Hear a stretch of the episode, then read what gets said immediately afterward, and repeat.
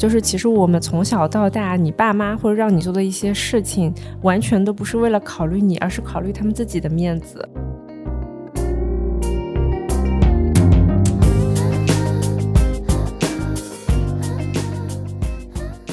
我觉得这个吃苦真的是存在东亚父母 DNA 里的一句话，就是我不仅让小孩要在生活上吃苦，对吧？吃苦让你觉得你现在因为我现在的美好生活来之不易，还要让在饮食上让你吃苦，因为觉得这东西对你身体好。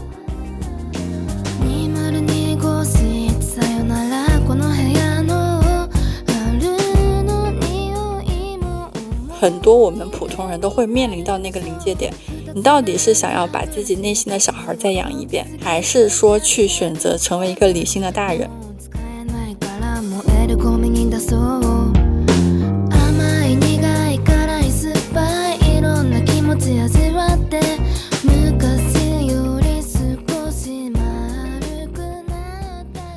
？Hello，大家好，我是旺仔可可糖，我是潇潇，我是西兰花，欢迎收听。末日狂花。本期节目呢，想和大家来聊聊我们父母辈的那种迷惑带娃行为和我们的童年阴影啊。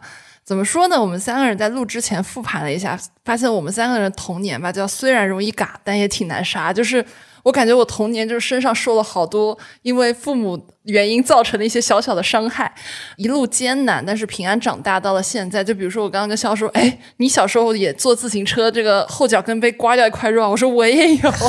我没有想到我们两个相隔九岁是同一个经历，我以为就是坐在父母爸妈自行车后座，然后这个这个行为只会发生在比如说什么你这个年代吗？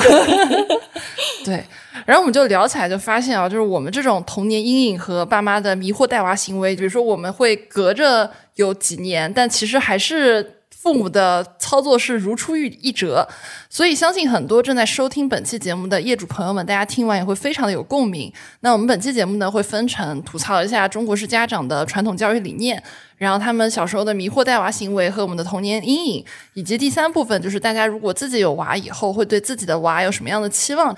那在节目开始之前呢，我们也想感谢金主妈咪博朗赞助本期节目，宝宝智能耳温枪认准博朗，宝宝每一度都有博朗的关注。针对当代父母的育儿痛点和需求，博朗耳温枪升级推出夜间模式，夜光加静音，不仅对孩子睡眠友好，也让父母夜间带娃少操心，满足新时代父母的精细养娃的高标准、高要求。具体图文展示和购买链接呢，在我们的 Show Note 界面可以看到，诚邀各位宝爸宝妈点击查看。那我们今天先聊一下，就是我们。这代人父母就是小时候对我们的传统教育观念，我觉得有一个我自己印象特别深刻，是我小时候是有点打压式教育的，就是我只有做特别好才能得到表扬，只有批评没有夸奖。我不知道大家是不是这种？哎，是的，哎，真的，我们两个为什么会这么像？童年为什么这么像？为什么我们差了还挺挺多年呢？不不不，我觉得这个是东亚父母的通病，真的。是的，是的，是的。我觉得东亚父母真的就是没有鼓励式教育这一说，也没有这种，大部分都是那种棒棍之下出孝子啊 这种概念。哎，你知道我以前小时候听过我那个我爸跟我讲一句话，他说：“你看别人家的那个家长教育小孩都打都打的，你看我都从来不打你。”我说：“你这是让我夸夸你的意思吗？” 就我说你不要跟差的比呀。我之前看过一篇文章，就是说就是。东亚父亲的特征就是，他们其实是容易用愤怒和发泄去控制自己的小孩。就比如说，他对你感到不满的时候，他就冲你发火，然后直到你哭。但是，这个其实是他对你和他自己的无能的一种体现。对，然后无能狂怒嘛。是，但是呢，他这种发泄其实对他自己来说，他也很难受，因为他不知道如何去把他的这种情绪转达给你，所以他只能通过打或者骂和发怒。但其实这件事做完，他也难受，因为你是他的孩子嘛。我记得当时看这篇文章，就是东亚的父母普遍来说都是有这种现象，就他们并不会用爱。来告诉你，就是你该怎么做，而是用打骂和那种负面的情绪来管控。我觉得这有可能是因为他们小时候其实也没有受到过比较带着爱的那种教育，所以他在对待自己小孩的时候，不知道怎么样去正确的表达自己对小孩的关心或者希望他更好嘛。因为之前我跟我爸聊过，他说其实我们做父母就是出发点还是希望小孩好，只是我们不知道怎么样用正确的方式去跟小朋友沟通，或者说我可能太急的想要去表达我的情绪了，然后就会有一些就所谓的我们觉得说打骂式教育啊这种出现。但是有一说一，我现在长大了，我还是觉得挺烦的呀。你说说起来，小时候你只有什么考年级第一，然后爸妈才说啊不错不错，然后你考个第二或者第三，他说你应该努力去考第一，对吧？嗯嗯，是的，是的，是的。就你们小时候有没有类似的案例啊？我其实也是，因为我爸他的那种方式也是那种偏打压式的，就是他很少表扬我，他只有可能说我考到双百分。就是你会发现，哎，不表扬不行的时候，才会说夸一下你，就是这次考的不错。但是比如说他你考了九十八分，他都会说，那为什么还有两分扣在哪儿了？他可能也不是批评你，但是他对你每一个错误，他的容错率会非常非常小。我觉得东亚式父母对小孩的容错率都很少，就很小那个空间。不是，他们还有理由的。他说，哎，我一直夸你就怕你骄傲。是我说，我就觉得小孩就应该夸到大呀，对吧？是的，嗯，就我爸妈也是，就我小时候的时候，无论如何，他们其实永远都在批评我。然后，如果我一件事终于做得好了，他们其实就会开始挑另外一件事情不行，因为他们就是怕你骄傲。我觉得东亚父母真的这个点，我我是不能理解，你知道吗？我作为我这个年龄段的人，长大之后，你其实会去看很多教育类的书，你可以重新的去反思小时候是怎么被教育长大，你会觉得其实当时很多的教育的理念等等其实是不科学的。是的，就我们还是算命命大了，对吧？你说心理还挺健康的，活到现在。其实很多小朋友他的心理承受能力在那个年龄是没有办法承受这些东西的，他会否定自己，嗯，然后他会觉得啊，我怎么那么差，或者怎么怎么样。其实不是说你差，而是嗯，父母对你的要求太高了。哎，我听过一个说法，就是说，其实只有自己无能的父母，其实才会对小孩有过多严厉的管教，因为他们对小孩的期望是，他们未来所有的家庭的希望都在这个孩子的身上。这个孩子他未来可不可能就是养育自己的父母，以及这个家庭他后来会不会发财，脱离这个贫困，能不能让就是这个很普通的家庭走上富裕的道路，就是一箭飞升。就是所有的父母都把这些期待放在了自己的孩子身上，因为自己做不到，自己这一辈子都是一个很普通的人，甚至说是一个很贫困的人。但是其实很多就是富养长大的小孩，他们的爸妈从来都不会把这个期望放在孩子的身上，他们会说，就是我已经给你创造了足够多的物质条件，还有生存条件。据我的观察，也是，就是我很多就是从小到大家庭条件比较好的朋友，其实他们是没有从小到大一直被克制和被那种很强的管束的，因为他们爸妈不指望自己的小孩未来挣很多钱。就是他们已经为这个家挣挣到了自己的小孩可能未来能过得很好的钱，他们希望小孩就是开心、快乐和幸福。这个故事告诉我们的道理就是，应该好好的赚钱，让自己小孩成为那种快乐长大的小孩。是的，鸡娃不如鸡自己。是的，对。但是我觉得我们这代人还有一些，就当我看到这个选题的时候，我还会有一个。因为让我印象非常深刻的一个点，就是我小时候小学的时候，那时候我们小学里面有一些类似校园霸凌这一类事件的存在。然后我就是回家以后，我就说：“哎，我今天被我坐前面那个女生欺负了，或者怎么样。”然后因为我是爷爷奶奶带大的嘛，就是你本身就是隔了一辈之间，他的教育理念会更加的落后一些。然后我当时就被说说。哎，那为什么人家要欺负你不欺负别人？我当时就很生气，就我现在想起来也觉得很生气。这句话就是每个东亚小孩一点就炸的，叫为什么不想想你自己的原因？我不知道你们有没有经历过这种事情哦，我有经历过一个反例，嗯，是我以前就是在很小的时候，我其实是因为我爸妈都特别忙，其实是我保姆接我上下学，但是当时我的同桌每天都欺负我，在我小学一年级的时候。我买了一块橡皮，就是新买的，然后就会把我的橡皮抢走，然后我就没有橡皮了。然后第二天我得又买一块橡皮，然后他又把我的橡皮抢走，就是我永远都没有橡皮。我只要买了新的橡皮，那个橡皮就会被他抢走。我每天在放学回来的路上跟保姆说，保姆都他无动于衷。但是有一天，有一天我爷爷来接我，我跟。我爷爷说：“我说我的同桌欺负我，他抢走了我的橡皮。我爷爷就立刻冲冲到了那个他跟我说你的同桌的家长在哪里？他有没有爸妈来接他放学？然后就在那天说，他直接抓着我同桌的爸妈说：“你你家孩子抢我家孩子的橡皮，已经抢了很多，好几十块了。”他说：“你知道你自己的孩子做这种事情吗？” 然后我就永远记得，就是那个时候我的记忆是我小学一年级那么久远，我都我都记住当时那个尴尬的场景。然后因为小孩他虽然就是会干这种坏事，但是他那么小，他其实是不会说谎的。他爸妈就问他是不是，然后他就是。然后他爸妈就觉得很丢脸，但是从那一天以后，我就再也没有抢过橡皮。我就觉得有一个，就是如果真的站在你身边的家长，真的是一件很好的事情。我也觉得好羡慕哦。哎，我也有一个反例，就是我小学的时候，大概三四年级，被一个老师欺负，是一个图书馆的老师。为什么图书馆的老师要欺负我？是吧？这个我也不太懂，但是因为当时是有传言说那个老师因为可能精神上会有一点点问题，所以原来是一个呃语文老师就被调到图书馆去了。所以他其实是在可能我感觉当时应该是有那种暴躁和那种焦躁的那个情绪障碍问题。然后因为有一次我因为当时我是我们班的语文课代表。我就帮我们班去借那些图书的时候，去还书的时候，他就一直坚持说，我当时借的那十本书没有还。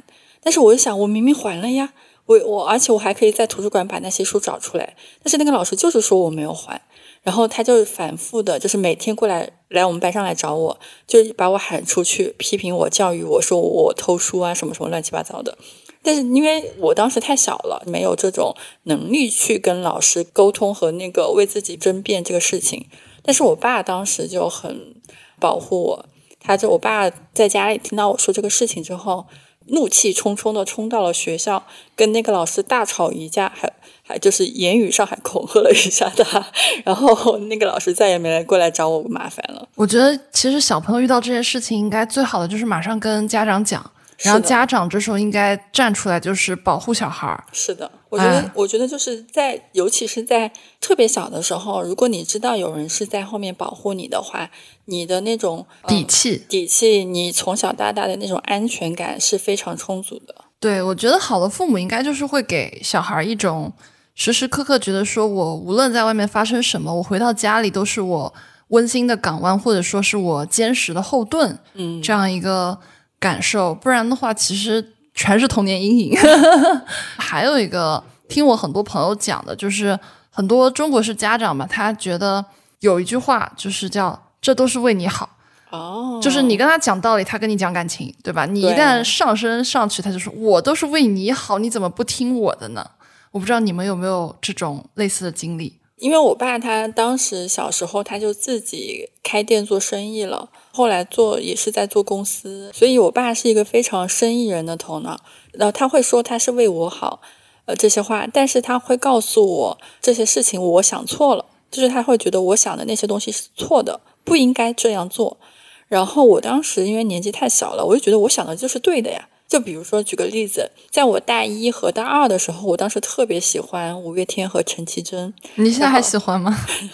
还 喜欢，但是也不会。对，然后，嗯，我就当时想说要去广州看演唱会，呃，从我当时读读书的那个城市去广州看演唱会。然后我爸就跟我说，他说当时广州有很多什么。抢劫、飞车、小偷之类的，在路上就会有人就是抢东西啊什么之类的。类似如果你在脖子上戴一个项链，他就歘的一下把你扯掉。哎，我真的很想说，我说虽然咱俩差年龄还差几年，对吧？但是这个东西我被讲过一模一样的，真的吗？嗯。一个长沙的父母和一个上海的父母，发现讲的是同一套对，他说，就你出去旅游或者出去玩，不要在身上带任何贵重的东西。他说，我很怕你当街就被抢，怎么怎么样。我说，法治社会怎么会，对吧？就然后说，类似于你戴耳环会抢你的耳环，然后就是深深的拔下来，就耳朵会流血的那种。啊，对对对对对，我也被威胁过，就一直在这拿这种东西恐吓我。然后我就说我票都买了，我演唱会的票买了，然后我。什么？我那个火车票也买了。我当时跟我一起去的还有一个我非常喜欢的男生，当然这一段没有讲给我爸听。然后我爸就是打死不同意让我去，他就觉得我去广州一定会被抢劫，一定就是人身受到安全。他跟我吵了两天不让我去。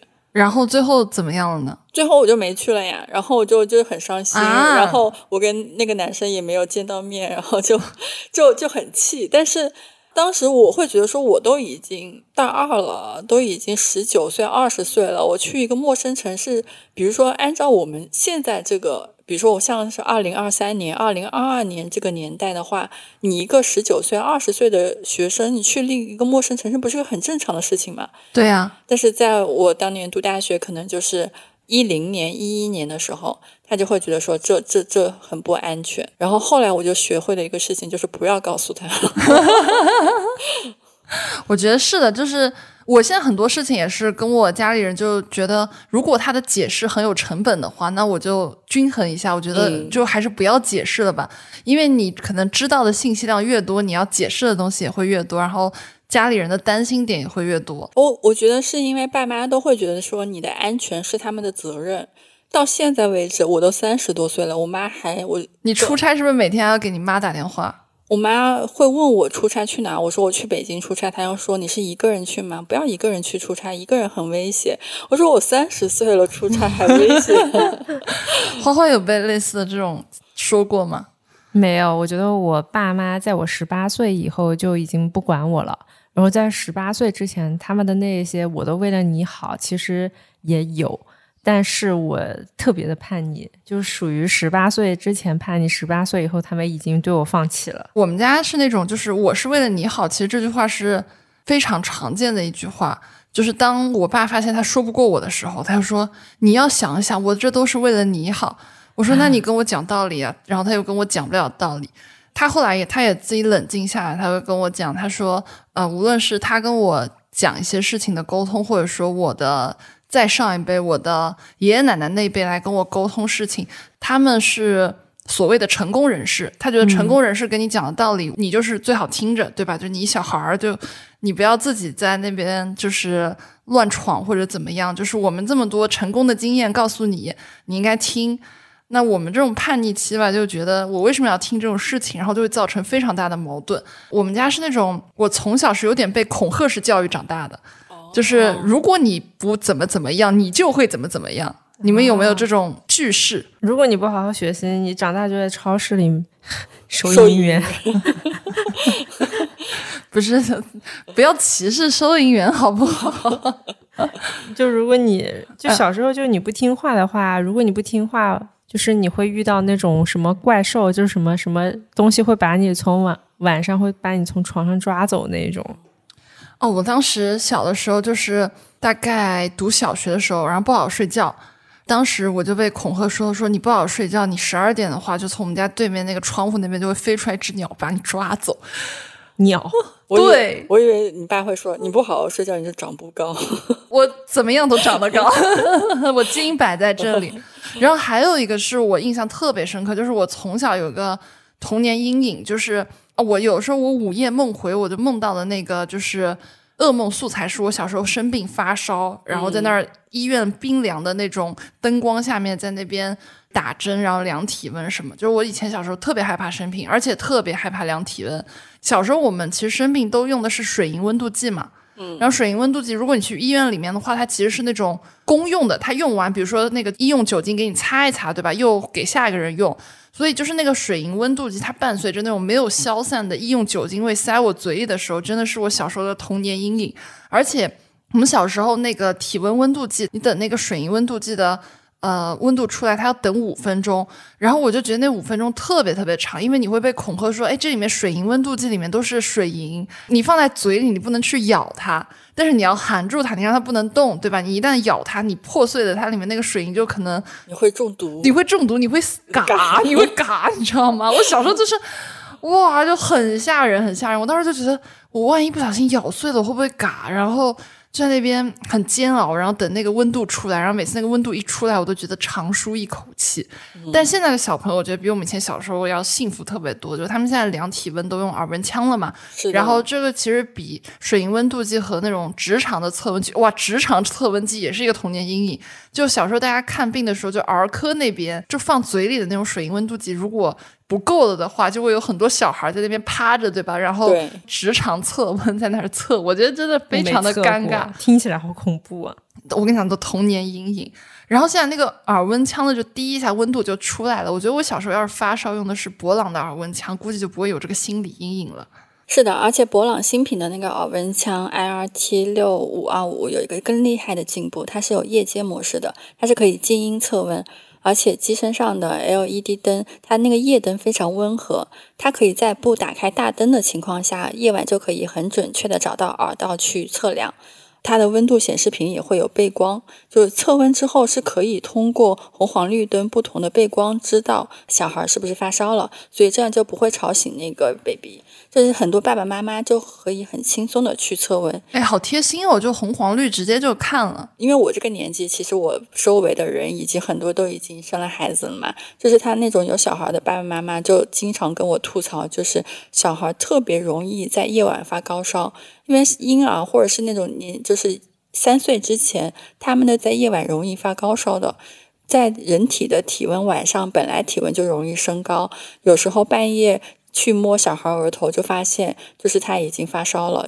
但是你摸的时候发现烫，你也摸不准他到底是不是发烧了。你起身去拿耳温枪测体温，如果没有那个夜间模式的耳温枪，基本上你打开大灯，然后再去测温，然后灯亮就把小孩给吵醒了。那小孩醒了之后就会哇哇大哭，你又得去手忙脚乱的去哄，把他哄安静了。然后你会发现这一个事情搞完之后，可能两三个小时就已经过去了。然后第二天还要上班，对你第二天还要上班，好崩 溃哦，很崩溃。所以呢，我我好几个好朋友都是说，就是博朗的这个新品的耳温枪 LRT 六五二五是特别方便的，它是可以在宝宝熟睡的时候不开灯的情况下，只要你的手脚不是太重，自己不发出太大的声音，你可以在不吵醒宝宝的情况下，安安静静的测温，所以你就没有后续需要再哄他入睡的这个过程了。所以在他可以睡得很好的时候，家长就可以少做很多事。嗯，对，我觉得其实我们现在的育儿理念更多的是，虽然我没有小孩儿，但是我身边挺多有小孩的人跟我说，他们现在育儿理念更多的是，不仅是我要小孩觉得舒服，我作为家长，其实我也想更少操心的带娃。如果是传统的那种耳温枪或者水银温度计，你这样一套下来，小孩早醒了，然后第二天爸妈的工作时间也都白费了，对吧？对你前一天也没睡好。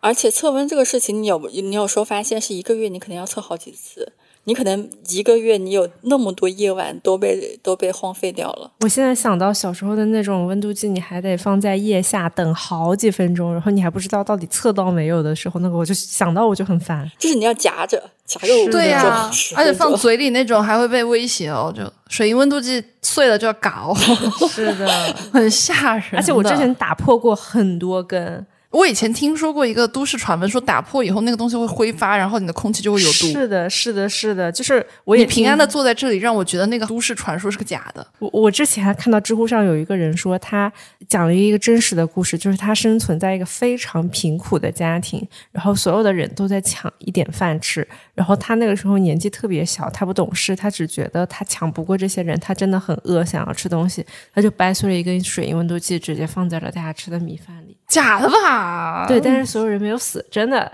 就是他是知乎的匿名回答，就是他比较好奇的是那个时候为什么，因为他那个时候年纪太小了，不知道这个事情意味着什么。但是他长大了以后，他就会在想，就是应该是那个温度已经让这个东西已经挥发掉了，所以大家吃进去的时候就已经没有那个。就看这个回答是让我印象非常深刻。我心里想的是，为什么有就是这种剧毒的东西，每个人家里都有？我觉得是真的很恐怖的东西。所以我们现在用博朗耳温枪了，嗯，好安全哦。安全又方便。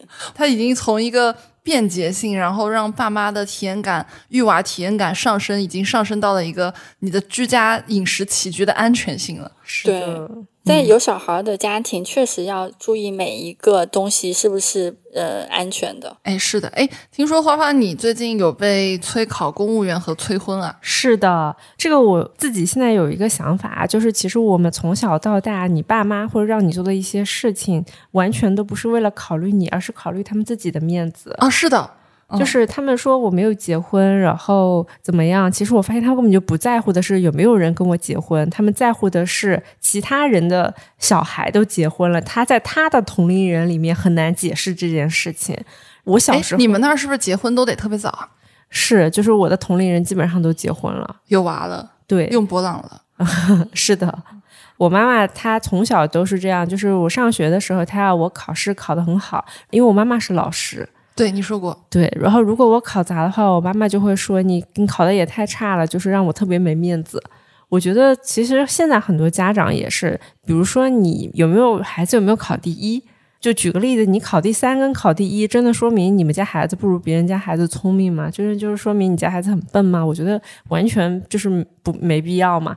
但是很多家长就会特别在意自己的孩子到底是不是第一名，他在意的这个点真的不是说孩子到底有多厉害，而是自己的面子到底有挂不挂得住。如果我孩子考了第一名，那我就很有面子。其实大部分的父母都还是只是在意自己的同龄人压力，不是在意小孩本身的。我觉得是的。你说的时候，我就觉得我爸有一句话，其实让我觉得有那么一丝 PV，就是他说。你做的那么好，真是爸爸的骄傲啊！那意思说我做的不好就不是你的骄傲了吗？是，就是你话你话就不能反过来想，对吧？对，其实很多东西会会觉得说，能够成为他们家长在外面的谈资，其实对他们来说还挺重要的。什么年级第一啊，所双百啊，然后公务员啊，我觉得真的那么重要吗？这真的可能他们自己也没有意识到这个东西是不是对。未来孩子的发展是真正有好处的。之前是有听我爸妈说过，他说他们的同龄人聚在一起，其实只有一件事情，就是互相攀比自己的小孩啊。其实到真的有娃的时候，你真的发现父母的话题就是离不开娃，然后后面就一直在比自己的小孩，因为你的生活已经没什么东西可比了。嗯嗯，有道理，基本上都那到那年龄了，对吧？你所有的变量都已经固定了，唯一一个可以变的变量是小孩儿。对，可能跟你就聊天的人都是你办公室的人，大家收入都差不多，就只能说说孩子了。嗯，最近我周围一些就是二代的朋友们，他们就是反向给父母画饼，就是给父母多增加一些可以在外面炫耀的谈资，然后 这怎么怎么反向画饼来学习一下，然后拿到更多的一些就是嗯，就是什么奖金啊、奖品啊、车啊什么乱七八糟的东西，对。对对对，其实对于这一类小朋友来说，就是他最好的工作是向上管理父母。嗯，是的，就什么创业都比不上管理好自己的爸爸。但这也是少数嘛。那我们其实吐槽的还是大部分的，就是中国式父母的一些教育理念。哎，我们其实第一部分就聊到这里，其实发现大家虽然我们三个是其实算是不太一样的那种年龄，但是我们竟然在这上面有非常大的共通点。那我们来看一下我们第二部分，就是我们童年阴影和那种爸妈小时候在饮食起居上的特别迷惑的带娃行为，大家有没有共同点可以来一起吐槽一下？就是我刚刚跟你的那个共同点，就是因为小时候我爸在开开店做生意的时候，就是经常很晚才回去，然后每天放学回家就会去他开店的地方去吃饭。然后吃完饭之后呢，可能八九点，他就会骑着一个自行车，然后带我回家，我就会坐他自行车后座。这时候就发生了一个很恐怖的事情，我就把我当我的脚伸进了自行车的轮胎里，然后卷了几圈，然后卷了几圈。嗯，可能没卷几圈吧，就是卷了一小段那个，然后你就会发现你的脚就是脚背还是脚踝那一个地方就被刮掉了一块肉，就很恐怖。我小时候也是，你小时候也是吗？对我小时候之前幼儿园放学，我爷爷奶奶带大的，然后当时我奶奶他们不会开车，所以他就骑一个自行车来接我，然后他让我坐后座。然后就当时我还记得特别清楚，那是个夏天，你穿着凉鞋，小孩的凉鞋是那个后脚跟那块是没有没有那个就是皮质的东西的嘛，所以就是只有一个。我们叫盼子在那边，然后就那脚后跟是全部暴露在外面的。然后你就人小嘛，你就在后面的时候，你也会去晃，对吧？你一晃你就被刮到。然后我就印象特别深刻，就夏天，然后血肉模糊的脚后跟。是的，原来你们叫那个东西也叫盼子，不然你们叫什么？我以为这是湖南方言，我听到这个好熟悉，很好笑。然后更可笑的是什么？更可笑的是我姐发生了一模一样的事情。她就是在你被刮伤了之后，然后我姐也是坐着我爸自行车，然后坐在车那个后座，然后我姐也把脚伸进了那个自行车的轮胎里，她跟我刮到了一模一样的地方，所以我们两个现在脚上同样的位置有同样一块伤疤。不是你都过了那么多年了，还有伤疤，就你感觉这一块是不平整的，但是它可能没有那种疤痕了。然后这是其中一个，第二个就是我爸特别坚持让我在夏天的时候逼我去吃苦瓜和鱼腥草，他觉得这两个东西可以下火。但是你们都知道，就是苦瓜和鱼腥草真的很难吃。哎，我都能吃，我我是异类，我我觉得挺好吃，嗯，牛。但是我不是对苦瓜或者鱼腥草有那个阴影，我是对其他一些就是中草药。中药材那种，哎，到了进补的时间，或者到了一个容易上火的时间，特别是夏天，我有个特别不喜欢的东西叫莲子，很苦。嗯，然后莲心就是一定要带着心一起吃下去。对，对我家里人觉得你一定要带着那个心一起吃下去，不然你就没有有那个下火的功效，就是你就没有吃莲子就没有它的意义。我说我为什么一定要吃苦呢？我觉得这个吃苦真的是存在东亚父母 DNA 里的一句话，就是我不仅让小孩要在生活上吃苦，对吧？吃苦让你觉得你现在拥有现在的美好生活来之不易，还要让在饮食上让你吃苦，因为觉得这东西对你身体好。对，就是我我可以吃精神上的苦，但是不能让我吃苦啊，我好痛苦。哎，花花小时候有什么童年阴影吗？就是我爸妈真的太忙了，就是在我小学五年级之前，我基本上全部都是由保姆带大的，然后我根本看不见我爸妈。因为我现在才回想起来，其实小时候的小孩是特别需要跟自己的父母接触的。我的幼儿园时期，就是每一天睡在我床边的都是保姆，然后我看不见爸妈。然后后来我就发生了一件事情，就是我每天晚上都会哭，但是我哭的原因并不是因为我难受，也不是因为干嘛，而是因为我半夜哭的时候，我爸妈就会过来看我为什么哭，因为我会把他们哭醒。然后我爸就会在我的屁股上留两留下两个大巴掌印子，就是因为我又无缘无故的哭，然后他觉得这样很烦。但我小时候不懂嘛，但现在回想起来，其实我那个时候哭就是为了在晚上能够看到我爸妈一眼。好惨啊！对，真的非常惨。而且是我到初中的时候我就被送去寄宿了，就相当于我的童年基本上没有跟我的爸妈在一起待多久。天呐，是的，小孩其实很多哭啊闹啊，其实都是为了吸引家长的注意力。是的，我我就记得我小时候一哭我就会呕啊，呕吐吗？嗯，然后就是我一哭到后来已经条件反射，就我们家任何个大人只要看到我有那个眼泪出来的预兆，就会拿一个水桶放我面前。我现在想想觉得蛮好笑的，但是大家已经养成了这种习惯了，就想想应该我小时候应该也哭挺多的。但是我有一个一直想吐槽的点，就是我小的时候被我妈睡成了扁头。睡成扁头的是怎么睡？啊就是平躺往上睡，对吗？就是你小小孩的时候，那个头骨其实没有发育成型嘛，对吧？然后就一直给他平躺着睡。其实应该是他们说是有那种枕头，可以让你这边睡睡，那边睡睡，把你的后脑勺睡成圆圆的。但是我现在的头就是扁的，就导致了我扎那种双马尾就很像一个水泥墙上出来一根水管的感觉。嗯，你们你们都是扁头吗？还是你们都有圆圆的后脑勺？我没有关注过我头的形象，但是我是被我妈睡成了两眼近视不均匀。哎，这怎么睡的？就是我总是侧着睡，然后侧着睡玩手。那有没有可能是玩手机的？不是不是，就是我从小都侧着睡，看书和干嘛。我喜欢躺着，然后从小就是躺着躺惯了呢，然后就长大了就一直躺着，然后有手机也躺着，然后我现在左右眼的那个近视度数差的越来越多。就是一个近视，一个不近视，就差的很远，都是小时候的坏习惯害的。你们竟然都不是扁头，我没关注。你戴鸭舌帽，那个鸭鸭舌帽会往下掉吗？就是你戴上以后需要去调整它吗？就需要一直去调一下，调一下。我真的没怎么关注，因为我头可能比较大头围，所以我很少戴鸭舌帽。对，但是我觉得扁头这东西真的是我。到现在的都是觉得特别迷惑的一个带娃行为。我觉得我以后有小孩，我一定要把后脑勺睡得特别圆。你是要每天揉搓吗？不是不是，哎，现在现在他们有那种特别厉害小孩的头盔，就是你那个小孩如果头它是有往扁的趋势长，你可以去给自己小孩定制一个那种，它的原理有点像就是日本那边的那种方形西瓜。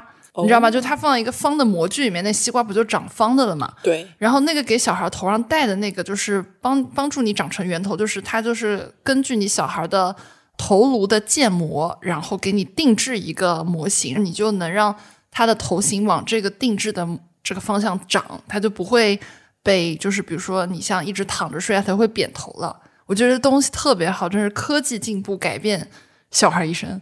还有什么大家的童年阴影分享一下呀？我童年阴影，我爸妈都不会做饭，然后因为都是保姆做，然后后来有一次我妈给我做了一次饭，我整个人都阴影住了，就她给我做了一个剩剩饭炒鸡蛋，不是很正常吗？然后她又给我做了一个荷包蛋，就是我后来我就发现了一件事情，就是我妈只会用只鸡蛋，只会用蛋，还有方便面。然后小时候就被我妈在我妈的这个毒害下吃了无数包的方便面，而且有时候还会干吃，为什么还会干吃啊？就是那种康师傅的那种什么香菇香菇炖鸡面，我也干吃。我跟你说，我干吃面饼，我现在连哪一个牌子的面它不煮它干吃味道最好吃，我都能说出来。所以是哪个？那种稍微扁一扁的那种，稍微宽一点的那一种面，哦它干吃比较好吃。越薄的干吃越好。算了，我们在这里讨论这个干什么？对，这不是美食推荐，好物环节，下一期。下一期好物推荐。对，然后我其实小时候有一个我觉得非常不好的亲戚朋友会做的一个习惯，就是他们比如说你小时候你看到那种小孩的百日宴，然后那个小孩就脸肉嘟嘟的嘛，就很多那种亲戚朋友都会喜欢去捏他的脸。嗯其实这个捏脸会导致小孩睡觉流口水的。啊，嗯，因为你捏着捏着你的皮就松了嘛，你睡觉的时候你就会嘴巴张开，然后口水流出来。真的、啊，嗯，我感觉我小时候就是被狂捏脸，然后捏的我就现在有一些口呼吸。嗯啊，你们小时候都没有被捏过吗？因为小时候长得特别像哪吒，所以一天到晚在被捏。不记得了。因为我小我小学时候是短发，就特别像男哦，我我说的是那种婴儿时期。哦，婴儿时期、忘了。在我读小学之前，就是呃，我的头发，我妈特别喜欢帮我扎头发，就是扎一个小揪揪。嗯，然后她会，她就会把我的所有头发梳的就锃光瓦亮。我知道，就是往后那个就是往后，就每一根发丝都要拉拉住的感觉，然后就我感觉我的头皮一直被绷着。就那个笑话，就是妈扎紧点。对，嗯就是我小时候就经常，就是我觉得我的头皮一直在绷着，然后我觉得很恐怖。我感觉就是当时小朋友的时候，那个头发一直绷着，一直扯着搞。我怀疑我现在掉头发是因为当时的毛囊受损。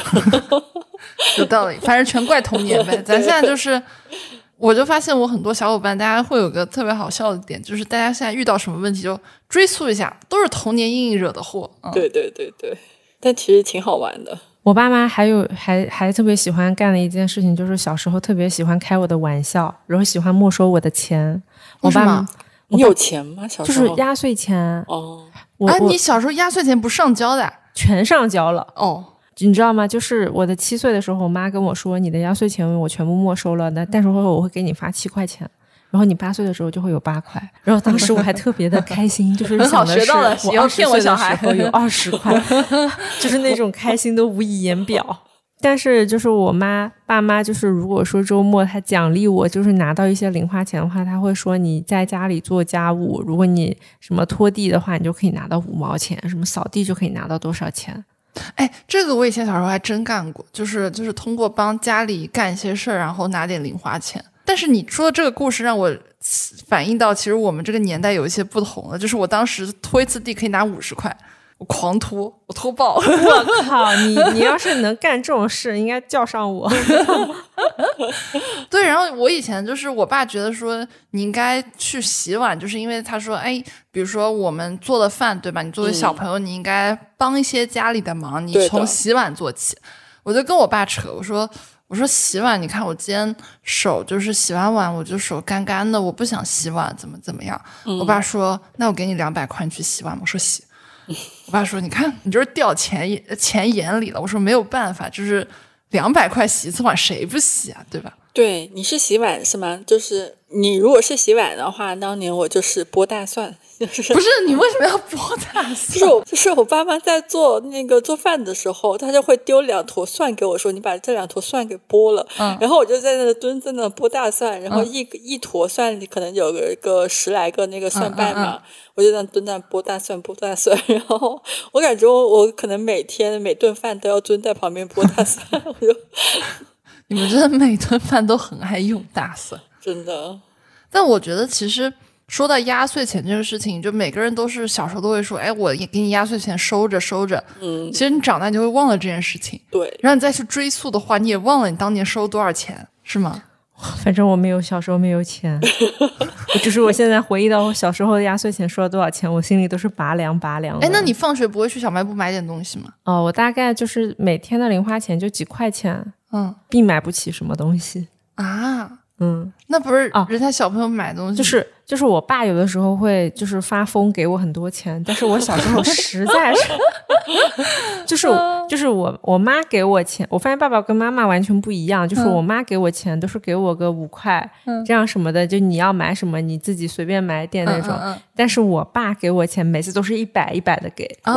对，因为他就是怕麻烦嘛。然后，但是我爸每次给我一百，我就会去肯德基，就是带着同学一起去，然后一天之内把它花掉。你还蛮大方的嘞。小时候对那种什么有多少钱，然后这个钱可以买什么东西，既没有计划又没有概念，然后所以我爸每次给我的一百都是一天之内蒸发。哦，嗯，好羡慕你的同学哦，对，现在想起来就是觉得那个时候自己有点蠢。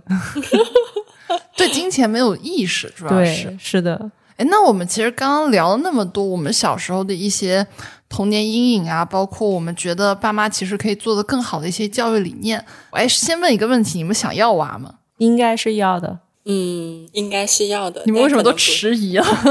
因为我有个前提条件，就是我会想说，我达到我心目中理想的经济水平之后，我才会非常坚定的去要娃。因为我想到我可能没有办法给我的孩子提供很好的就是物质条件的话，我可能就会就没有那么坚定，没有那么有底气的去要孩子。哎，你觉得什么样的条件算是一个就是够养娃的一个物质条件？比如说他的大学和研究生，我希望他是在国外念的；高中我可能就要考虑把他去送到去读国际学校。嗯，那还挺贵的。是的，是的。我们当时国际学校一年二十万，对对我已经看了，就是那种从小学到高中的那种国际学校，就是未来出国的，其实虽然就是每年的学费都在十几万到二十万不等，但是算下来，其实他就算上到高中毕业，其实也就三百万以内。不是啊，学费只是学费啊，费这延延伸的花费很多的啊。对对对，我的嗯意思是，如果说你要养一个小孩的话，就是你夫妻双方的话，能能够存个几百万，是完全让这个小孩未来可以享受到很好的教育资源跟那个什么，其实比一套房子便宜多了。那你觉得你是鸡娃型父母吗？我不是，因为我自己的一些观念就是很佛系的，就比如说我就是那种我觉得买房没有很重要的人，啊，嗯。啊，那我还是太传统，我还是太传统的东亚父母。我我是对那种体验型花费非常舍得的人，但是对那种死的时候带不走的东西，我非常就是那种没有没有欲望。我之前也跟我身边的小伙伴讨论过这个养娃这个事情，因为我身边小伙伴有两拨人，一波是一路国际学校上来的，嗯然后一波是就是一路是那种公立名校上来的，两拨人，我跟他们讨论过这个问题，然后我就说，讨论完我的结论是，我就想到原来苏轼有写过一句诗，就是他说：“但愿吾儿鲁鲁且直，无嗯病无灾到公寝。就是我就不希望我小孩特别聪明，因为你特别聪明，你就会被迫去卷很多东西。就比如说你去卷那个年级第一，或者说卷一些竞赛等等。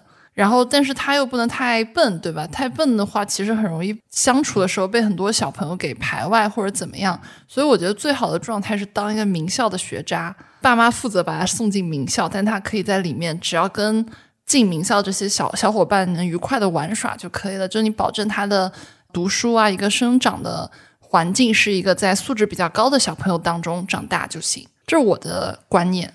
嗯，但但我会不一样啊，我我还是希望我的小孩是一，如果他很佛很躺的话，很躺平的话，我不会干涉他，但是我会觉得说我这一块儿不是我理想的状态，不是我对他的一个理想期望的水平，但是我只是说这是我自己的期望，跟他没有关系。但我觉得我理想，如果算如果把我自己对他的期待说出来的话，那就是我是希望他是一个非常非常有生命力的人，就是他可以一直往上走，往上走，往上走。那有没有具体的一些，比如说实操啊，或者说等等？我前几天去跟我一个朋友去讨论了一下一些事情，因为我那个朋友是我可能将近二十年的闺蜜，然后她在一个国际学校当老师。她其实跟我讲了一个东西，我觉得还蛮有意思的，就是嗯、呃本我、超我和自我，就是这三个我。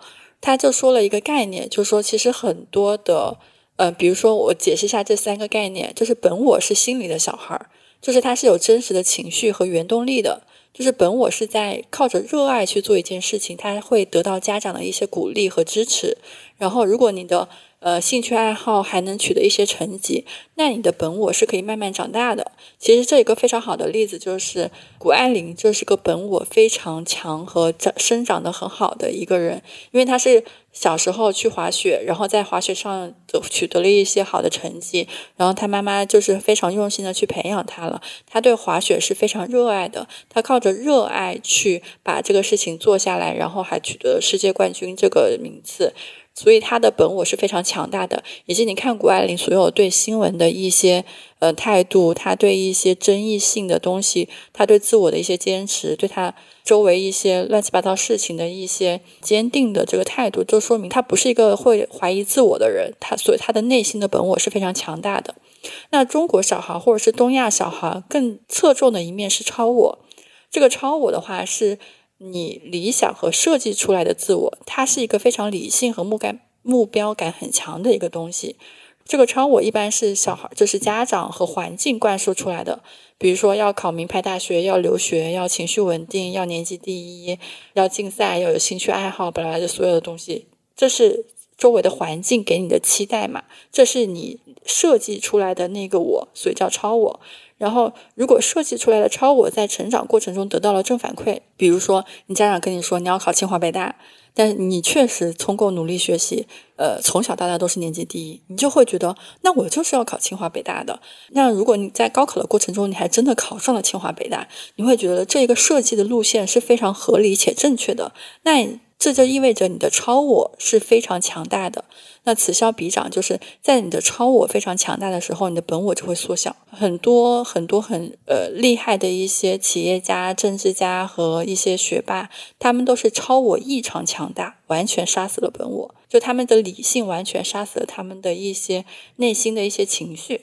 所以呢，就是有时候我觉得我们普通人有时候平平衡不了的那些痛苦，是因为本我和超我平衡不了。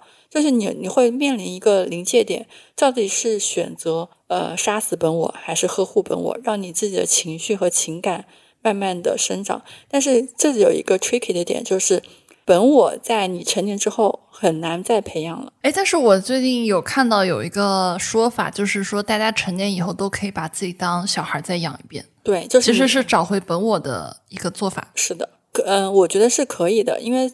很多我们普通人都会面临到那个临界点，你到底是想要把自己内心的小孩再养一遍，还是说去选择成为一个理性的大人？哎，那你的选择是什么？呃，当时我和我两个好朋友去聊这个话题的时候，我们俩都是，嗯，都是三十岁左右的女孩子，然后我和另外一个女生就选择了杀死本我，另外就选择本我。然后放弃超我，选择呵护本我。我觉得我肯定是那种把自己当小孩再养一遍的那一派。嗯嗯，就我觉得我很难做到说你去做一个不顺从自己内心，虽然你知道它正确的一个事情。对对，哦，这还是个抉择问题。对，我觉得很多人其实都会面临那个临界点。这个临界点一般都会在三十岁到来吗？嗯，我觉得无关年龄吧，就是你会发现你在。在你社会上，在工作上，你面临到一个非常痛苦的一个路口的时候，你就可能就是你的那个抉择的临界点了。嗯嗯，所以我我其实会觉得说，我如果我以后有小孩的话，我会说抓住他小时候的那个段时间，看能不能让他的所谓的本我好好的发展。如果他能够成功的发展出很好很强大的本我。那他的以后的成长和力量的内心的力量是非常强大的。说实话，我觉得这种概率不是很大，以及不是每个人都有这个选择的。就因为我觉得我在最近几年，我一直很尊崇他，就是你长大以后，其实你十八岁之后，你就应该自己当自己的父母，去帮自己规划一些东西的。嗯。然后，所以我觉得一个家庭对于一个小孩来说，更多的他只是一个后盾的存在，但是他不要去掺和这个小孩过多的人生。对。这个家庭只是让你知道，说当你在外面受到困难、遇到困难、遇到委屈的时候，你可以往后退一步去。去休息，嗯，但是最好作为父母不要去过度的干涉，说小孩你想做什么，对吧？我觉得这东西好，你就应该去做什么。嗯所以呢，我现在不仅是就长大以后有点想自己当自己父母再给自己养一遍，我还给我爸再天天教育他。对我说：“你不要来干涉我，对吧？你应该做的是什么什么样？”我给他嗯讲这些例子。爸妈是七十年代的，他们那个时候是没有接触过这种比较科学的教育理念的，所以其实我们到了这个年龄以后，你应该反过来去跟你的父母去讲说，其实什么样是对的，什么样是对于父母和小孩关系它是更长期稳定的，而不是说大家始终处在一种就是剑拔弩张的那种状态。那种的话，小孩也不愿意回家，对吧？你父母说啥他也不愿意听，大家的沟通非常不平等。那这里面的点其实在于说是它的卡点是在于你怎么样把自己放到跟父母一个平等沟通的位置上。因为很多父母他会觉得说你小孩啥都不懂，对，然后你做的就特别是那种，比如说你父母比较成功那种家庭，他会觉得你小孩就是不如我，你还不如按照我给你的建议去做。那这个时候你怎么去处理跟父母的关系？怎么让他觉得你们能在平等的对话这样的一个呃视角上的话，其实是一个大家到可能我这个年龄就会要面临的一个课题。然后我觉得我也是在这个课题上最近几年有一直的在去。可能是一个是想要突破，然后试图突破啊、呃，看似突破，有的时候间接性躺平，就觉得啊，那那就听吧，对吧？那就听吧。可能是我最近的一个心态的变化，但是我希望我自己如果以后有小孩的话，我可能从他出生第一天，我就是知道说我应该跟他是一个平等的状态，我们俩是有相交的部分，但是更多的时候我们是一个平行的状态。嗯，所以大家互相不太影响。但是如果他有一天他自己遇到了困难，那我希望家里能帮他。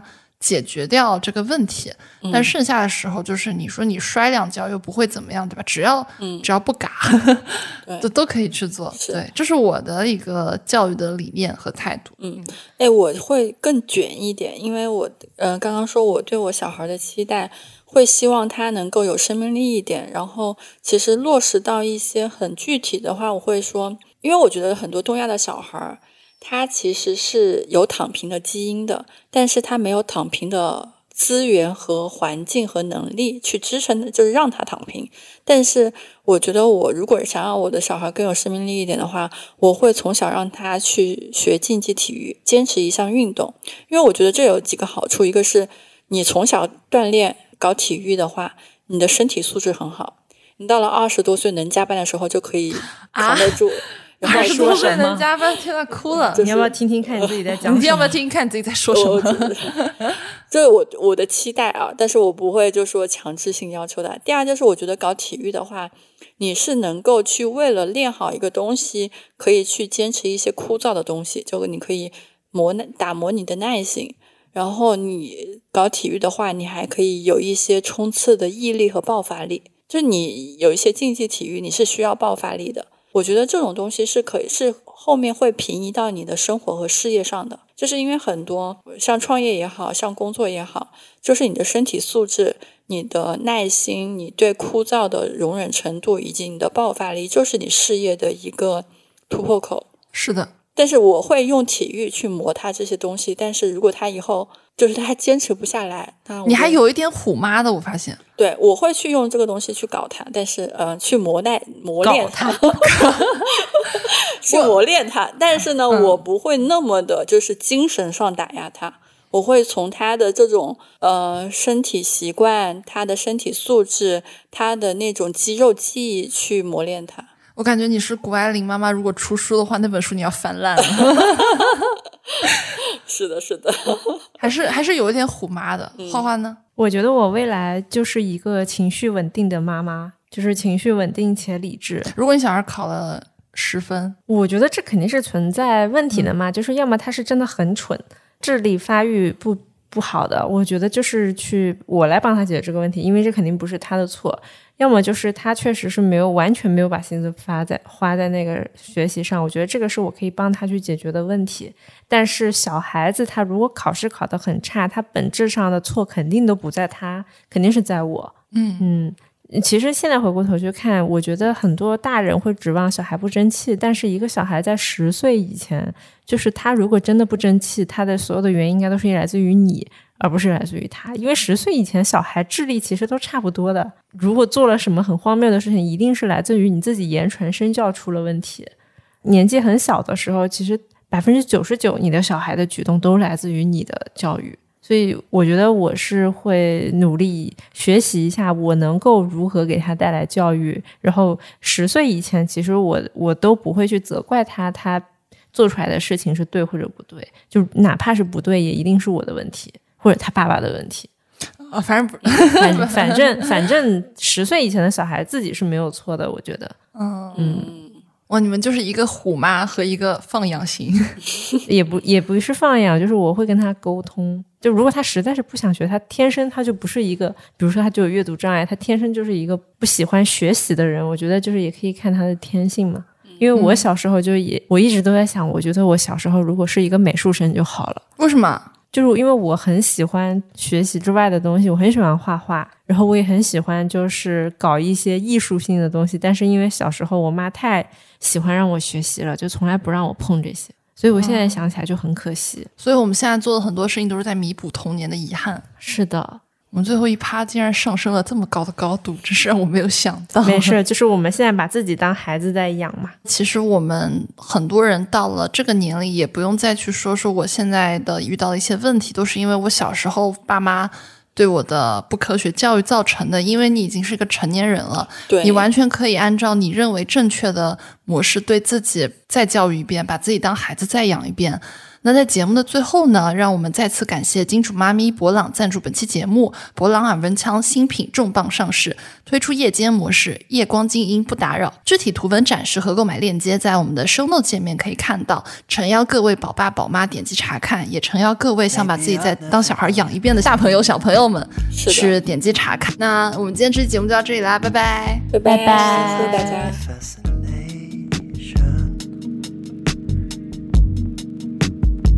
And as the platform falls away. 感谢收听到这里。本节目由内容最好玩的播客厂牌宇宙电波出品，希望成为您居家、旅行、通勤、睡觉时的好心情、好伴侣。点击订阅按钮，不错过我们任何一期的更新哦。如果你是在小宇宙、喜马拉雅 APP 收听到我们节目，可以在 Show Note 界面找到加入我们都市丽人听友群的进群方式。如果你是通过苹果播客或其他平台，可以添加微信号“旺仔颗颗糖”。即可加入群聊，我们在群里等你，一起快乐吐槽，一起买买买哦！